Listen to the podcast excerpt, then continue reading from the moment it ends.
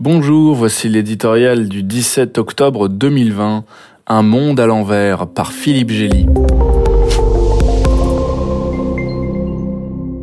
Donald Trump ne s'est pas fait que des amis sur la scène internationale. Rien de plus normal pour le chef de la première puissance mondiale, a fortiori lorsqu'il érige en doctrine la préférence nationale de l'Amérique d'abord.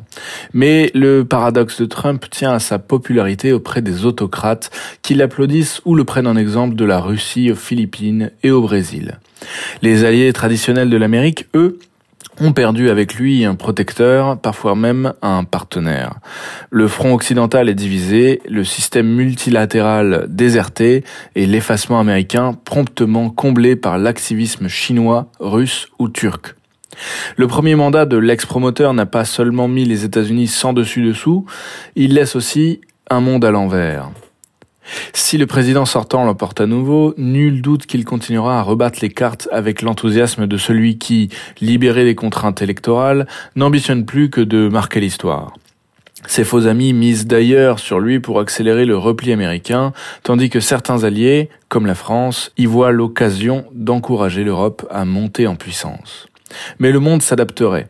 Après tout, il y a eu peu de casse depuis quatre ans, quelques contrats déchirés, climat Iran kurde, mais pas de nouveaux conflits autres que commercial. Trump, c'est beaucoup de tonnerre et peu de pluie, résume un sage politologue chinois. L'Amérique s'est donné de nouvelles priorités, dont personne n'était assez naïf pour croire qu'elles puissent être remises en cause.